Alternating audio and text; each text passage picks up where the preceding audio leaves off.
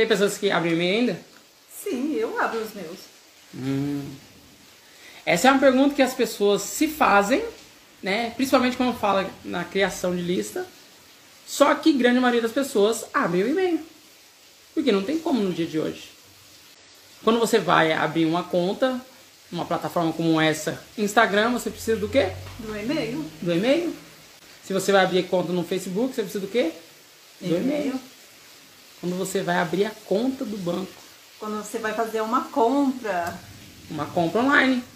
Porque é o, o meio mais direto e comercial que existe hoje. Então, respondendo a sua pergunta, as pessoas abrem o e-mail. Então é o meio mais fácil e direto de se falar com as pessoas. E mais barato, né? É mais barato.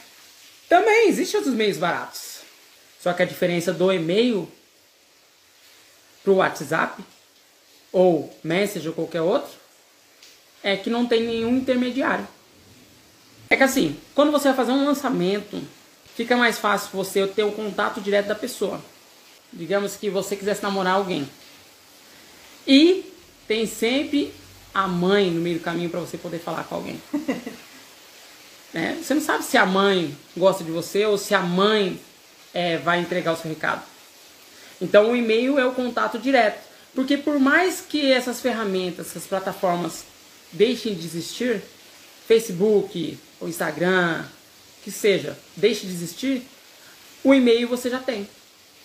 Então você nunca vai perder o contato daquela pessoa, a não ser que você exclua sua lista de e-mails. Mas você sempre vai ter o contato daquela pessoa. É, não faz sentido, né? A pessoa excluir o... Não, não faz sentido. Não. A partir do momento que ela entende o valor que é uma lista. Porque tem pessoas que têm lista, mas não sabem o que fazer não com sabe. a lista. É a mesma coisa das pessoas que têm audiência. Tem pessoas assistindo, tem pessoas engajadas com, seu, com a sua imagem ou com o seu produto, mas não sabe converter.